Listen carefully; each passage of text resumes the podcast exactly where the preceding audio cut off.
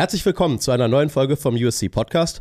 Mein heutiger Gast, Markus von Hauf, ähm, ehemaliger Offizier beim Heer, ähm, Diplom, ähm, äh, Pädagoge und Schießausbilder. Erzähl mal ein bisschen was zu dir. Wir haben uns ja schon ganz kurz in dem Video vor zwei Wochen gesehen, als wir ähm, in Hamburg ähm, am Schießen waren. Ähm, da war ich ja mit dem Marcel ähm, ja fast die ganze Zeit zugange, aber du warst ja im Hintergrund auch tätig und ähm, hast den Marcel ja da auch tatkräftig unterstützt bei dem Ganzen. Ähm, so wie ich gehört habe, bist du auch der zweite Vorsitzende bei dem Hanseatischen Schützenbund. Herzlich willkommen. Max, vielen Dank für die Einladung. Danke, dass ich heute hier ein bisschen was erzählen darf. Du hast es ja einleitend schon gesagt, ich komme aus Hamburg. Ich habe dort einen sehr großen Kampfsportverein gegründet nach meiner Militärzeit, weil ich mich in meiner Militärzeit sehr viel mit Nahkampf, mit Kampfsport und sonst was auch dienstlich beschäftigen musste und habe dann gesagt, nach meiner Bundeswehrzeit möchte ich quasi weiterhin was für die Gesellschaft tun und habe da einen großen gemeinnützigen Verein gegründet, um gerade Kindern und Jugendlichen auch aus strukturschwachen Familien was zu bieten. Und mit dem Schießen hat es sich gleich verhalten. Ähm, durch das Militär habe ich natürlich meine Erfahrung im Schießen gesammelt und durfte in meiner aktiven Zeit sehr viel schießen, sehr viel unterschiedliche Waffen schießen, mit ganz tollen Ausbildern auch zusammenschießen. Äh, kann ich gerne später noch was zu sagen. Und ich hatte immer Spaß am Schießen. Ich finde Schießen aus mehreren Gründen eine ganz, ganz tolle Sache, egal welche Ambitionen man hat, egal in welche Richtung man geht, egal ob man Luftgewehrschütze ist oder Bogenschütze oder Vorderladerschütze oder Revolverschütze, ob man statischer oder dynamischer Schütze ist. Schießen gibt einem persönlich sehr viel. Und deswegen habe ich versucht, mein Wissen gebündelt wieder an andere Leute weiterzugeben, die vielleicht gar nichts mit Schießen zu tun haben. Und deswegen haben Marcel und ich uns zusammengetan, haben einen gemeinnützigen Schützenverein gegründet, wo wir dynamisches und statisches, jagdliches und sportliches Schießen unterrichten und da versuchen, Leute auf einen Turnierweg zu bringen. Hört sich auf jeden Fall super spannend an. Ähm, da ist meine erste Frage tatsächlich dazu. Wie hat denn die militärische Laufbahn von dir ähm, zu dem ganzen Schießen ähm, dazu beigetragen? Du hast gerade gesagt, du konntest an vielen Waffen schießen, du hast sehr viel geschossen in deiner, in deiner aktiven Zeit. Ähm, ist das auch was, was noch heute einfließt in das Ganze oder ähm, ja? Also das militärische Schießen und das sportliche Schießen sind zwei völlig verschiedene Welten. Das muss man auch ganz bewusst trennen und es hat bei mir in meiner Turniertätigkeit hat es dazu geführt, dass ich bei meinem ersten Turnier erstmal rausgeflogen bin. Warum? Weil ich mit meiner Waffe im Stress etwas getan habe, was im soldatischen Kontext völlig in Ordnung ist und völlig richtig ist und mir antrainiert wurde, was im sportlichen Kontext aber völlig falsch war. Sprich, ich habe mich mit meiner Waffe über einen Winkel im IPSC von 90 Grad rausgedreht. Das heißt, für das IPSC-Reglement war ich mit meiner Waffe nicht mehr in einem sicheren Winkel, aber der Soldat, wenn er sich dreht, zeigt die Waffe immer dahin, wo er sich hindreht. So, also hieß es erstmal Stopp und alles klar, du kannst nach Hause gehen. Das war eine Lektion, die ich da bitter lernen musste, dass es einfach zwei ganz, ganz andere Welten sind. Aber wie hat das das Schießen beeinflusst? Erstens, in der Bundeswehr, egal unter welchen Bedingungen, Schießen hat mir immer Spaß gemacht. Es gibt manche Leute, die haben da ein eher ambivalentes Verhältnis dazu, denn die Waffe ist ja auch für den Bundeswehrsoldaten einfach nur ein Werkzeug, um seinen Dienst zu erfüllen. Es mag sicherlich Leute geben, die da ein gewisses, eine höhere Faszination bei Waffen empfinden. Das war bei mir nie so der Fall. Also ich war niemals der Waffenromantiker oder äh, ich habe mir keine Waffenposter irgendwo hingehängt oder Panzerposter irgendwo hingehängt. ja, äh, genauso also, wenig wie sich ein Mechaniker wahrscheinlich ein Schraubenzieherposter irgendwo hinhängt. Also bei dir hat das Sprichwort, wie fühlen Sie sich mit der Waffe stark und mächtig, das war nicht, das war nicht so äh, dein nein, Sprichwort. Nein, nein, nein, nein, überhaupt nicht. Also für mich war das ein Arbeitswerkzeug, genauso wie meine Stiefel ein Arbeitswerkzeug waren oder mein Rucksack ein Arbeitswerkzeug. Aber natürlich in, setzt man sich damit auseinander. Und dann hatte ich das große Glück, dass ich in meiner Verwendung an einem Standort war, wo eine Spezialeinheit vom Zoll, die ZUZ, ebenfalls mit einem Ausbildungszentrum ansässig war, nämlich in Städten am Kalten Markt. Dort war damals ein Panzergrenadierbataillon, was es heute leider nicht mehr gibt. Und ähm, ich bin per Zufall über den Ausbildungsleiter dort gestolpert, weil bei dem in der Waffenkammer der Alarm ausgelöst wurde, ich der Offizier vom Wachdienst war und natürlich da reinrauschen musste. Ich kontrollierte die Waffenkammer und da lag alles drin, wo jeder Soldat, der Waffenromantik verspürt, feuchte Träume bekommt. Und der hat gesagt, du, wir haben hier sowieso keinen Lehrgang laufen, nimm dir mit, was du haben willst und bring's halt wieder, wenn du es nicht mehr brauchst. Also, Also nach dem Motto, geh einfach mal, geh einfach mal los. geh einfach mal los. Also durfte ich mir das nehmen und habe das dann wieder genutzt, um in meiner Kompanie den Soldaten mal Fremdwaffenschießen anzubieten. Sprich, dass sie mal etwas schießen, was sie normalerweise nicht schießen und dass sie Erfahrungen an Waffen sammeln, die sie normalerweise nicht bekommen. Warum? Weil man natürlich auch im Auslandseinsatz durchaus mal eine Waffe finden kann und dann ist es praktisch, wenn man weiß, alles klar, bei einer, bei einer Kalaschnikow zum Beispiel, so wie ich sie in Afghanistan finden würde, stelle ich so die Sicherheit her und so funktioniert das System und so weiter und so fort. Das hilft. Stelle ich mir auch, also stelle ich mir auch sehr nützlich vor, weil es tatsächlich mal dazu kommen kann, dass man vielleicht auch mal keine Munition mehr hat oder es halt weitergehen muss oder man es findet, ähm, ja, Wie dem auch sei, also es ist, es ist einfach hilfreich, über den eigenen Horizont hinauszuschauen. Immer. Und das habe ich immer versucht zu machen äh, mit meinen mir anbetrauten Soldaten. Und dahingehend habe ich dann durch den Austausch mit der ZUZ damals äh, sehr viele Waffen schießen können, weil die ein, ein großes, einen großen Bestand hatten in dem Ausbildungszentrum. Und so hat sich das später dann fortgepflanzt, da ich durch meine Tätigkeit als Nahkampfausbilder bei sehr vielen Spezialeinheiten reinschnuppern durfte. Sei es die BFE Plus, sei es SEK und so weiter und so fort. Oder auch im militärischen Bereich, auch im Ausland. Ich habe zeitweise bei der Fremdenlegion ausgebildet. Und da kommt man natürlich dann mit vielen Waffen in Kontakt, weil im soldatischen Bereich das Thema Nahkampf und Schießen eng miteinander verknüpft ist, weil es ja in einem Szenario stattfindet, wo der Opponent sehr eng an einem dran ist. Und dann muss man einfach anders operieren, als man mit einer Waffe in einer längeren Distanz operiert. Gibt es da eine Waffe, ähm, die dich besonders reizt oder eine, die für dich ganz besonders bei dem Ganzen in Erinnerung geblieben ist? Nein, eigentlich nicht, weil im Grunde genommen, äh, mir hat mal ein Ausbilder gesagt, Löcher machen sie alle. Also Waffen sind grundsätzlich gleich. Im soldatischen Kontext ist es für mich egal, ob eine Waffe jetzt ihr Magazin hinten oder vorne hat, ob es eine Pistole ist von dem Hersteller oder dem Hersteller. Das Prinzip ist immer das gleiche und wie gesagt, für mich ist es ein Arbeitswerkzeug genauso wie für einen Mechaniker ein Schraubenzieher. Okay. Würdest du aber dann trotzdem sagen, dass durch die ganze Laufbahn hast du besondere Fähigkeiten erlangt, die dir heutzutage auch noch was bringen? Ähm, sei es zum Beispiel Selbstvertrauen oder sei es ähm, bes- besondere Fähigkeiten an der Waffe, die du heute auch immer noch nutzt?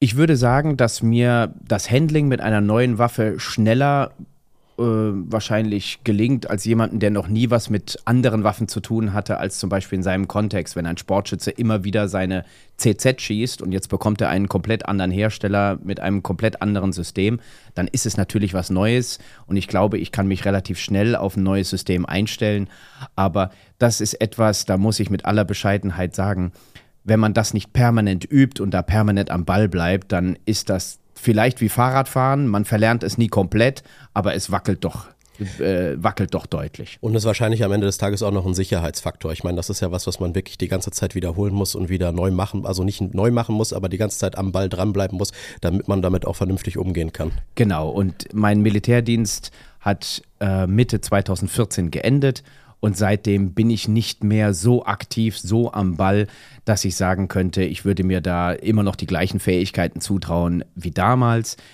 Ähm, zwar bilde ich immer noch aus, auch im militärischen Kontext, aber es ist ein Unterschied, ob man selbst in den Stiefeln steckt oder ob man vorne dran steht und den Leuten irgendwas erzählt, von dem man glaubt, dass es unheimlich sinnvoll ist. Ja. Du hast eben gesagt, militärisches Schießen und sportliches Schießen muss man komplett trennen. Könntest du, eins, äh, könntest du uns einmal erklären, was da wirklich die Unterschiede sind und ähm, warum du das sagst? Also, das sportliche Schießen hat, hat einfach eine ganz andere Ausrichtung als das militärische Schießen. Was möchte ich im sportlichen Schießen erreichen? Wenn ich statisch auf 20, auf 25 Meter oder im Gewehrbereich vielleicht auf 100, auf 150, 200 Meter auf eine Zielscheibe schieße, dann möchte ich so genau und so präzise wie möglich schießen. Ja. Gehe ich in das IPSC, in das dynamische Schießen, dann möchte ich so schnell wie möglich, so präzise schießen und meinen Ablauf machen. Ja. Dabei muss ich aber auf nichts achten, außer auf die Sicherheitsregeln und dass ich alle Ziele treffe. Das ist eine relativ komfortable Situation. Der einzige Stolperstein, den ich haben kann, ist mein eigenes Ego oder meine eigene Schießfertigkeit. Das war's. Wenn irgendwas schief geht, wenn ich irgendetwas nicht beachte, dann steht neben mir ein Schiedsrichter und der sagt Stopp, der sagt entlade bitte deine Waffe, damit alles sicher ist und nimmt mich aus dem Turnier raus. So wie es mir bei meinem ersten Turnier passiert ist, weil ich einfach auf alte Reflexe zurückgegriffen habe. Militärisches Schießen ist was komplett anderes. Erstens, im militärischen Schießen habe ich immer einen Auftrag. Ich habe immer eine Situation, weswegen ich überhaupt schießen muss. Zweitens, ich habe immer Menschen um mich herum, sei es meine eigenen Kameraden, auf die ich achten muss, oder ich habe einen Gegner vor mir, der mich ebenfalls beschießt. Das heißt, ich habe eine Taktik. Ich muss darauf achten, dass ich selbst nicht getroffen werde und muss meine Wirkung ins Ziel bringen. Drittens, ich habe vielleicht Verwundete, ich habe Stress, ich habe Angst, ich habe Kommunikation und so weiter und so fort. Das findet alles beim sportlichen Schießen nicht statt. Beim sportlichen Schießen steht das Schießen im Vordergrund. Beim militärischen Schießen steht nicht das Schießen im Vordergrund, sondern immer noch die Erfüllung des Auftrages. Und deswegen sind das zwei völlig verschiedene Dinge und können nicht miteinander verglichen werden. Ich habe einfach mal dann noch eine interessante Frage vielleicht dazu, was auch äh, ja, viele andere interessieren würde. Was ist der ähm, Unterschied so zwischen der Anspannung und vielleicht dem Adrenalinspiegel bei dem ganzen, ähm, bei, bei den unterschiedlichen Sachen? Wo würdest du sagen, ist das, äh, was, äh, ja, was äh, das heftigere von beiden ist? Also da zweifelsohne das militärische Schießen, weil sportliche Schießscheiben schießen nicht zurück. Aber man muss natürlich, man, das, das sportliche Schießen simuliert schon ein sehr gutes Stresslevel. Wenn ich auf einem Turnier bin, wenn ich auf einer deutschen Meisterschaft stehe, wir sind jetzt demnächst auf der Europameisterschaft, und da stehen 30, 40 Leute hinter einem und schauen, und die alle wollen nur eine Sache sehen, nämlich dass du langsamer bist als sie, dass du schlechter schießt als sie. Und jeder guckt nur auf den kleinsten Fehler, den du machst, der dafür sorgt, dass du 0,2, 0,5 Sekunden hinter ihnen landest und vielleicht zwei Punkte schlechter schießt. Warum? Damit sie im Ranking besser sind als du. Das heißt, wenn du es nicht schaffst, dich in deinem eigenen Geist von jeglicher äußeren Einflussnahme frei zu machen, von deinem eigenen Ego frei zu machen, und wir wissen alle, was passiert, wenn du denkst, ich muss jetzt treffen, ich muss jetzt treffen, dann schießt du daneben. Schießt, dann ist vorbei. Das ist voll, voll vorbei. Dann ja. schießt du voll vorbei.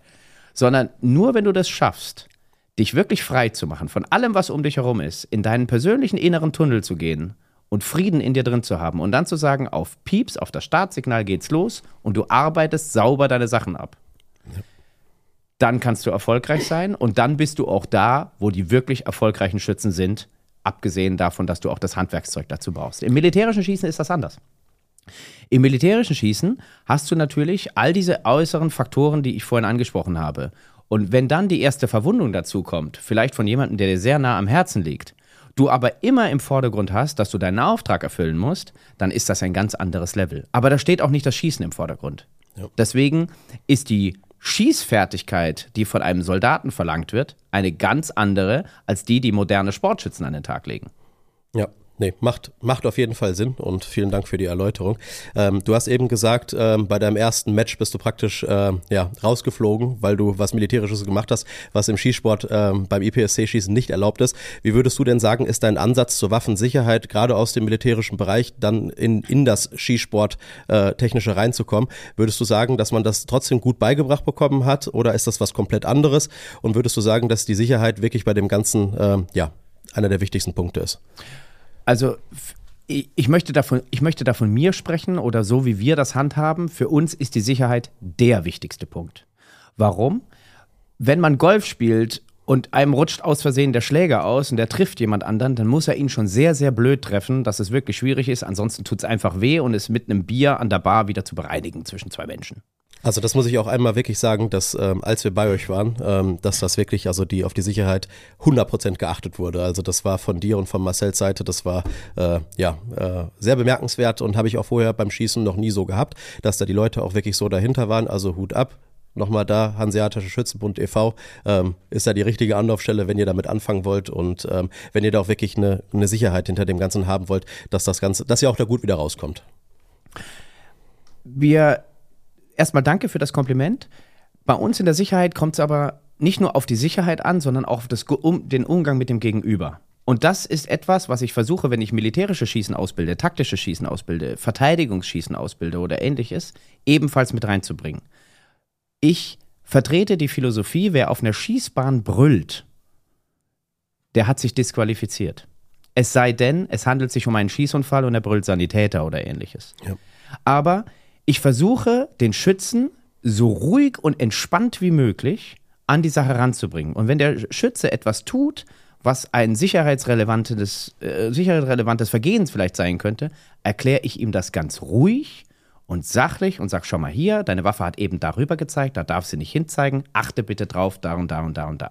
Weil ich möchte, dass der Schütze entspannt ist, dass der Schütze zu mir eines Vertrauensverhältnis hat und nicht das Gefühl hat, hoffentlich mache ich nichts falsch, damit ich nicht angebrüllt werde oder der böse Mann wieder von der Seite kommt und mir ins Ohr pfeift oder ähnliches.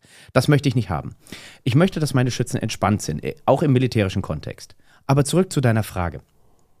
Du hattest gefragt, wie hat, hat sich das beeinflusst? Wie ist die Sicherheit beim Militär und wie ist die Sicherheit beim Sportschießen? Kann man das miteinander vergleichen? Als erstes, ja, man kann es miteinander vergleichen, aber es hat zwei unterschiedliche Ausrichtungen.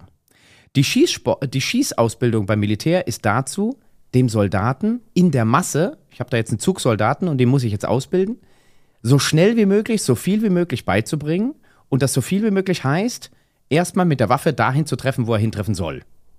Zweitens, keine sicherheitsrelevanten Fehler zu machen, seine Waffe sicher zu laden, zu entladen und im Zweifelsfall bei einer Störung richtig zu reagieren. Und da steht immer ein Ausbilder nebendran, der zu meiner Zeit noch mit dem Fahnenstock auf den Helm geklopft hat, wenn du irgendwas Blödes gemacht hast und dann kam der Föhn von rechts. So. Das kann man machen. Das ist auch, gemessen an dem, was ich erreichen will, vielen Soldaten schnell was beizubringen, total sinnvoll.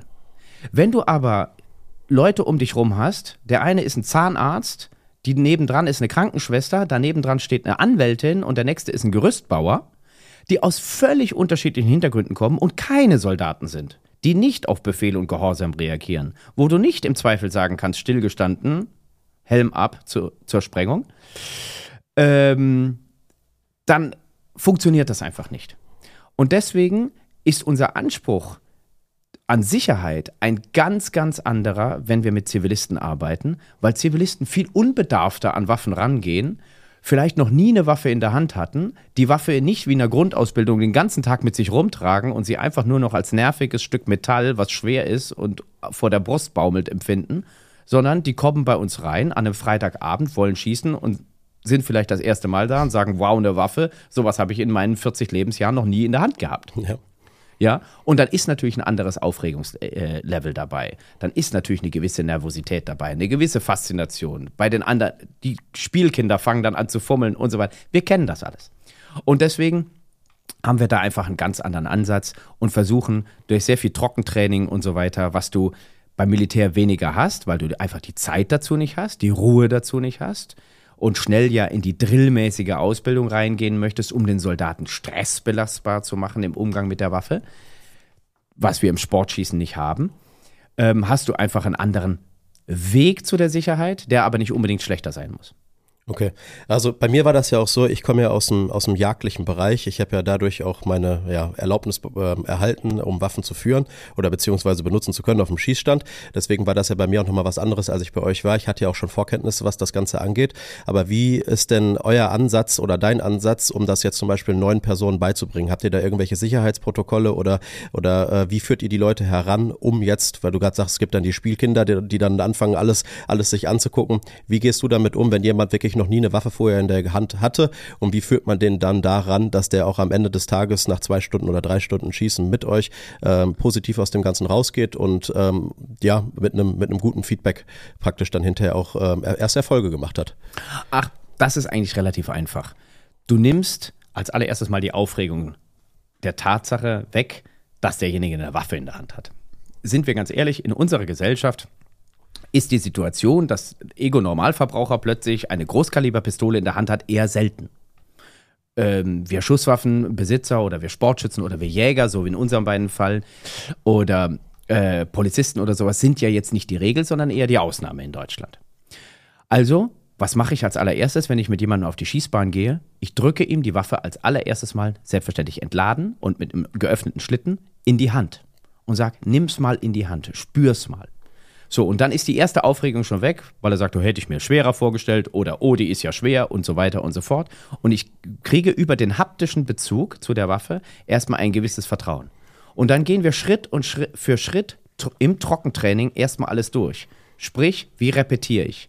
Wie fühlt sich der Abzug an? Wie fühlt sich ein Trigger Reset an, nachdem der Schuss gebrochen ist und ich den Abzug leicht wieder vorführe? Wie fühlt sich das an, wenn der Schlitten nach hinten geht? Und wenn er all das hat, dann ist das Schießen an sich nichts anderes, nur mit einem lauten Knall. Also bei uns in der Jagdausbildung muss man ja auch einmal äh, Kurzwaffe schießen, um, äh, um praktisch den Jagdschein zu bekommen. Und wir hatten noch einen äh, Kandidaten dann dabei, der hat die Waffe dann hochgenommen und hat die dann auch erstmal wie im Gangsterfilm komplett schräg gehalten und meinte, das ist der Weg, um, um eine Kurzwaffe zu führen. Kommt das bei euch auch vor oder ist das, äh, ist das eher so ein Mythos, was, was die meisten Leute ja, irgendwie denken, das muss so sein? Äh, nein, das kommt zum Glück bei uns nicht vor und wir führen auch ganz intensive Gespräche, bevor jemand bei uns überhaupt im Verein schießen darf, weil wir gewisse Attitüden bei uns auch gar nicht haben wollen. Wir wollen keine, ich sag mal, Pseudogangster haben, wir wollen keine Leute bei uns haben, die die Waffe als Spielzeug, als persönliches Machtinstrument oder sonst irgendetwas betrachten. Wir sind ein Sportverein und deswegen ist unsere Waffe ein Sportgerät, genauso wie ein Tennisschläger. Und wenn ich zu einer Tennisstunde käme als erstes und würde meinen Tennisschläger nehmen und jemand anderen damit auf den Kopf hauen, dann könnte ich mich wahrscheinlich aus dem Tennisverein sofort wieder abmelden. Und so ist es bei uns auch. Wenn du bei uns mit der Waffe etwas tust, was du nicht tun sollst, dann wirst du natürlich darauf hingewiesen. Aber wenn da Leute sind, die die Waffe als Spielzeug oder ähnliches betrachten, dann passen die einfach nicht zu uns. Nein, und das ist ja auch was, was man einfach auch, ähm, ich muss das mal ehrlich sagen, in Deutschland auch einfach überhaupt gar nicht haben möchte. Wir haben so viele Probleme schon von Leuten außerhalb der Branche, wo man sich für rechtfertigen muss, ähm, für ja nicht wirkliche Sachen, die passieren. Und dann braucht man nicht noch Leute in der Branche, die einem das Ganze dann kaputt machen, ähm, weil sie denken, dass das, dass das was ist, womit man leichtfertig dann umgehen sollte. Und ich finde, dass eine Schusswaffe ist gefährlich, das muss man von Anfang an verstehen, aber es ist auch, wie du sagst, gleichzeitig auch ein Werkzeug, um einen Sport oder ein Sportgerät zu betreiben ähm, oder einen Sport zu betreiben und ich finde, das, das sollte man dann auch immer ja, im, darauf im, im Hinblick äh, sehen. Ich würde sogar noch einen Schritt weiter gehen. Ich würde sogar sagen, die Schusswaffe ist überhaupt nicht gefährlich. Was gefährlich ist, ist der Nutzer. Ja. Weil eine Schusswaffe tut, wenn ich sie hier hinlege, erstmal gar nichts. Aber derjenige, der sie benutzt, der kann alles damit tun. Deswegen bin ich ja entgegen und damit tue ich vielleicht, äh, damit mache ich vielleicht eine Front auf. Ähm, aber ich bin ein großer Fan des deutschen Waffengesetzes. Warum, wieso, weshalb? Weil das deutsche Waffengesetz dafür sorgt, dass die Leute, die Waffen besitzen, aufs Maximale überprüft werden, was der deutsche Staat tun kann, ohne so hart in die Persönlichkeitsrechte einzugreifen, dass es wieder unverhältnismäßig wird aber so hart überprüft werden, dass man sicher gehen kann, in einem Volk von 84 Millionen Menschen, dass derjenige, der eine Waffe hat, diese auch wirklich haben darf. Ja, wir haben jetzt, ich komme, wie ich gesagt hatte, aus Hamburg, wir hatten jetzt einen sehr, sehr tragischen Fall, ähm, der die ganze Schießsportgemeinde in Hamburg aufgerüttet und zutiefst bestürzt hat, wo jemand eine Waffe bekommen hat, der sie hätte nicht bekommen sollen und damit ein ganz, ganz schlimmes Unglück angerichtet hat. Das ist in seiner Tragweite nicht zu unterschätzen. Und das muss aufgearbeitet werden. Aber im Großen und Ganzen funktioniert unser Waffengesetz sehr, sehr, sehr gut. Und ich muss sagen, ich habe bei uns in der Waffenbehörde immer ein offenes Ohr gefunden.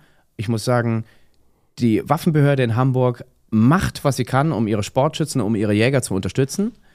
Und die Einschränkungen, die ich als Waffenbesitzkarteninhaber habe, als Jagdscheininhaber habe, die nehme ich gerne in Kauf. Und wenn man sich das Resultat in Deutschland ansieht, so stellt man sehr schnell fest, dass Leute, die eine Waffenbesitzkarte haben oder einen Jagdschein haben, statistisch gesehen in der Kriminalität wesentlich weniger auffällig sind als andere Leute weil ja. die einfach ein anderes Verantwortungsbewusstsein haben. Nein, ich hatte gestern, gestern zufällig die gleiche oder das gleiche Szenario. Ich hatte gestern bei der Polizei angerufen in Bochum. Liebe Grüße nochmal an die Frau Mielke, die da super freundlich mit dem Ganzen umgegangen ist, ähm, weil ich ja ähm, zwei neue Pistolen mir eintragen lassen wollte, beziehungsweise mal alten verkauft hat. Und sie so, ja, das dauert aber sechs Wochen. Ich so, ja, ist ja gar kein Problem. Was muss denn noch gemacht werden? Da hat sie gesagt, ja, es muss noch die große Sicherheitsüberprüfung gemacht werden. Es muss geguckt werden, ob sie die Waffen auch zu Hause lagern können. Und das finde ich auch, das muss auch gemacht werden. Ich habe gestern danach zufällig noch mit einer Bekannten aus Texas telefoniert, die sich gerade ihr neues AR-15 gekauft hat äh, von einem, von einem äh, Freund. Und ähm, da gibt's nur noch eine Bill of Sale. Also das heißt, es gibt einfach nur einen Vertrag zwischen den beiden, dass es gekauft haben. Die Waffe wird nicht registriert und ähm, es weiß theoretisch gesehen von der Behörde auch niemand, wie viele Waffen tatsächlich dann im Umlauf sind. Ich meine, das Problem haben wir in Deutschland bei den legalen Waffenbesitzern nicht bei den illegalen Waffenbesitzern schon, aber ich denke auch, dass wenn jemand wirklich etwas Kriminelles machen möchte, dass es dann nicht der Weg ist, dass man äh, sich über ein oder zwei Jahre darauf fortbildet äh, und dann, also Das ist nicht der Weg, den, den ein Krimineller dann damit gehen würde, würde ich einfach damit sagen. Und ich denke, dass das in Deutschland, wie es gemacht wird, ist es richtig. Äh, manche beschweren sich darüber, aber im Grunde genommen hast du recht. Es ist das, äh, das, was es ausmacht, dass wir auch dann sehr wenig Leute haben, die in der Statistik auffallen mit dem Ganzen. Äh, das würde ich mal ohne jetzt der genauen Kenntnis von allen, allen Fakten, die es dazu äh, aufzudröseln gäbe, auch so behaupten. Ich kann nur aus meiner persönlichen Erfahrung sagen, dass die Leute, die ich aus meinem Umfeld kenne und als Sportschützen kenne, ähm, auf jeglichen Turnieren sehe, das sind schon einige hundert, immer ein, in einer ganz gewissen Sache gleich ticken. Und das ist das Verantwortungsbewusstsein ihrem Sportgerät gegenüber. Also da gibt es kein Rechts, da gibt es kein Links, da gibt es kein Lass mal fünfe gerade sein. Da, da wird schon sehr, sehr genau drauf geachtet und auch beim anderen drauf geachtet. Und aber in einer positiven Art und Weise. Und äh, ich muss sagen, das gefällt mir sehr, sehr gut. Die Schützengemeinschaft hält da eng zusammen. Und wenn man sich anschaut, wie viele Unfälle mit Schusswaffen in Deutschland im Rahmen des Schießsports passieren, dann ähm, ist das absolut marginal und wahrscheinlich mit Schach zu vergleichen. Ja, du hast gerade gesagt, der Skisport hält zusammen. Da muss ich mal einmal vielleicht was Negatives über die Jagd äh, sagen. Also wir kommen ja, ich komme aus, aus dem Jagdbereich raus und ich bin jetzt in dem Skisport hier drin. Und seitdem wir das Ganze hier gemacht haben, wir haben so viel positive Kommentare auf das Ganze bekommen, wie gut wir das machen und jeder kommentiert das. Da ist kein, äh, ich sag nicht Hass, aber es ist kein Neid auf das Ganze drauf, dass das gemacht wird, sondern es sagt jeder, okay, das ist gut mit dem Podcast, mit den Videos, mit dem ganzen Erklären, das ist gut, gut für die Industrie, dass es gemacht wird. Ich finde, das ist auch der richtige Ansatz, weil wir sind alle in einem Boot. Beim Jagen finde ich, das ist das tatsächlich manchmal so ein bisschen anders und das wünsche ich mir auch, dass das, dass das vielleicht auch dann in Zukunft für die Leute, die das Ganze hören, anders gemacht wird. Ähm, da wird auch manchmal zwischen den Reihen geschossen ähm, bei den Jägern. Das heißt, ähm, Reviernachbarn können sich nicht leiden, suchen nach irgendwelchen Gründen, um, äh, um sich dabei auszuschalten, oder nicht auszuschalten, aber ja, sich, sich irgendeinen Fehler einzufahren und melden das dann sofort. Ähm, natürlich, wenn so ein Fehler passiert, alles schön und gut, aber ich finde, dass man da in einem Boot sitzt und dass man auch zusammenhalten muss, was das Ganze angeht. Und deswegen muss ich da auch wirklich mal ein Lob an die ganze ja, Skisportindustrie geben. Ähm, ich finde das so geil, wie man hier ähm, ja, willkommen geheißen wird. Und wir haben bis jetzt echt nur mit richtig coolen, netten Leuten zu tun, die uns bei dem Ganzen supporten. Es sind überall geile Kommentare. Die Leute finden das cool, was wir machen. Und ähm, es gab auch bis jetzt noch keinen, der gesagt hat, okay, nee, zu dem Podcast wollen wir nicht kommen, sondern es will jeder mitmachen, es will jeder Teil von dem Ganzen dran haben, weil, glaube ich, auch einfach gesehen wird, dass ein Potenzial da ist, um das Ganze aufzubauen und dass man praktisch für die Branche da ist und nicht gegen die Branche also die, du hast vorher die Reviernachbarn angesprochen. Natürlich wirst du solche Fälle in Deutschland immer haben. Wie viele Komödien in Deutschland äh, wurden denn gedreht? Wie viele Theaterstücke handeln darum, dass der Apfelbaum über die Hecke des Nachbarn wächst und daraus der Riesenstreit entbrennt? Ich glaube, das ist ein, ich will nicht sagen typisch deutsches Phänomen, aber schon sehr deutsch. Ähm, ja, das hast du immer, natürlich. Aber ich kann nur bestätigen, was du gesagt hast. Der Schießsport an sich hält sehr, sehr stark zusammen. Wir haben noch eine Kluft, eine kleine zu überwinden zwischen den Jägern und den Sportschützen. Die Jäger äh, halten die Sportschützen vielfach für Leute, die einfach nur wild durch die Gegend ballern wollen und komisch aussehen. Und die Sportschützen rümpfen die Nase zuweilen über die Jäger, weil sie mit grünen Jacken und komischen Trachten durch die Gegend laufen und Jagdhorn spielen.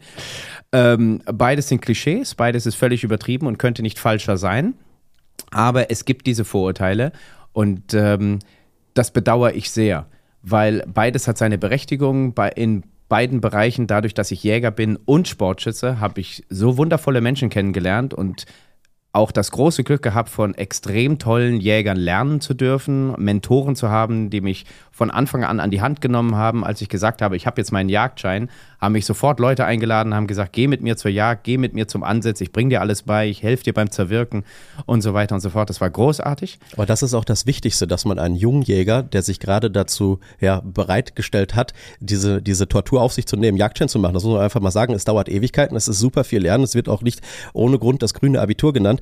Das ist auch wichtig, dass dann so jemand an die Hand genommen wird und dass er das dann auch von der Picke auf lernt, weil wenn du den Jagdschein gemacht hast, hast du immer noch vom Jagen keine Ahnung. Äh, Jagdschein haben ist ungefähr so wie Führerschein haben. Du darfst ja. es, aber du kannst es nicht. Genauso ja. wie ein Führerschein-Neuling Auto fahren darf, aber es eigentlich nicht kann.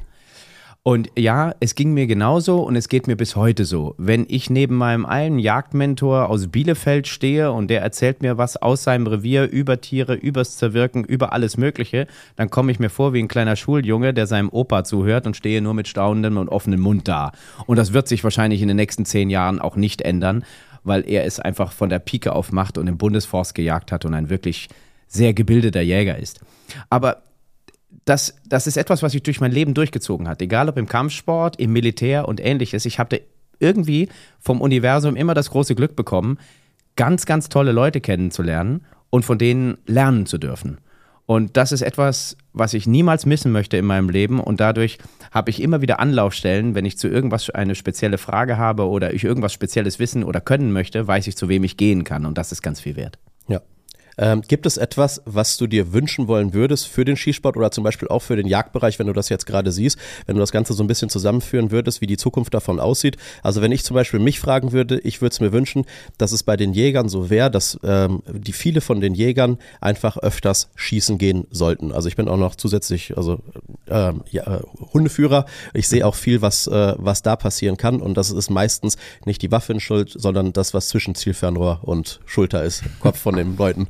äh, deswegen denke ich, ähm, dass da ähm, vielleicht auch ein bisschen Nachholbedarf ist. Vielleicht mache ich mich da auch gerade schlecht in der Jägerschaft, aber das ist meine Meinung und die, die vertrete ich auch zu 100 Prozent. Gibt es was, was du dir anregen würdest, wenn du das gerade so alles zusammensiehst? Militärisches Schießen, äh, Sportschießen, Jagdschießen? Ähm. Also, ähm, ich bin ja nicht um die Welt gekommen, um mir Freunde zu machen und jetzt werde ich mal, ich werde es versuchen, so diplomatisch wie möglich auszudrücken.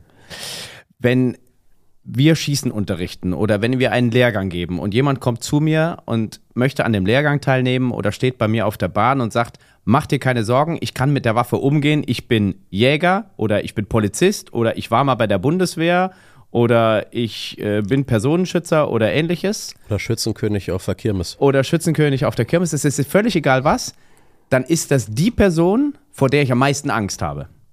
Warum? Weil es meistens ein absolut gefährliches Halbwissen ist, was denjenigen in eine übersteigertes Selbstvertrauen bringt und zu Schießunfällen führt. Ja. Oder zu gefährlichen Situationen führt. Das muss nicht unbedingt ein Schießunfall sein, der kommt in den seltensten Fällen vor, aber wirklich zu gefährlichen Situationen. Weil die Leute glauben, sie können mit einer Waffe umgehen, können es aber nicht. Das mag daran mag der Mensch überhaupt nicht schuld sein. Das mag die mangelnde Routine sein. Ich habe meinen Jagdschein vor 25 Jahren gemacht, also jetzt nicht ich, sondern die Person. Und der hat vielleicht seitdem nie mehr mit einer Kurzwaffe geschossen, weil er es auf der Nachsuche nie gebraucht hat, weil er es vielleicht einmal in der Ausbildung gemacht hat und 1963 mal eine P1 abgefeuert bei der Bundeswehr mit äh, sieben äh, Schuss und einem tödlichen Wurf oder so.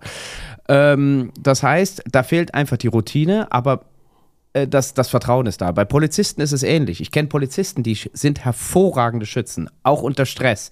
Ich habe äh, Polizisten äh, mit Polizisten zusammengeschossen von Spezialeinheiten, da ziehe ich echt den Hut und habe denen gesagt, sie können auf jedem Turnier sofort starten. Aber ich habe auch mit Polizisten zusammengeschossen, die äh, den ganzen Tag im Streifenwagen sitzen, die einfach nicht viel schießen, aber immer am Mann sind ähm, oder in der Öffentlichkeit sind mit ihrer Schusswaffe, wo ich genau weiß, dass wenn die ihre Schusswaffe ziehen müssten, dass ich so weit wie möglich wegrenne oder mir eine dicke Betonsäule suche, damit sie nicht aus Versehen auf mich schießen. Also ich habe da Bilder des Grauens gesehen, aber auch andere, die wirklich ganz hervorragend waren. Das heißt, es gibt da keine durchgehende Linie. Allerdings gibt es meiner Meinung nach extremen Verbesserungsbedarf im behördlichen Bereich, weil einfach das Geld nicht da ist, weil Schießen kostet erstens Geld und kostet Zeit. Ja. Beides ist also Geld. Und da spart man schnell. Also du gehst dann darauf ein, dass zum Beispiel Fortbildungen einfach gut wären, um neue Sachen auch an dem Ganzen zu lernen. Oder gehst, oder meinst du nur das generelle Schießen? Es heißt nicht nur Fortbildung, sondern das Fundament der Basis der Grundlage fehlt oftmals. Okay.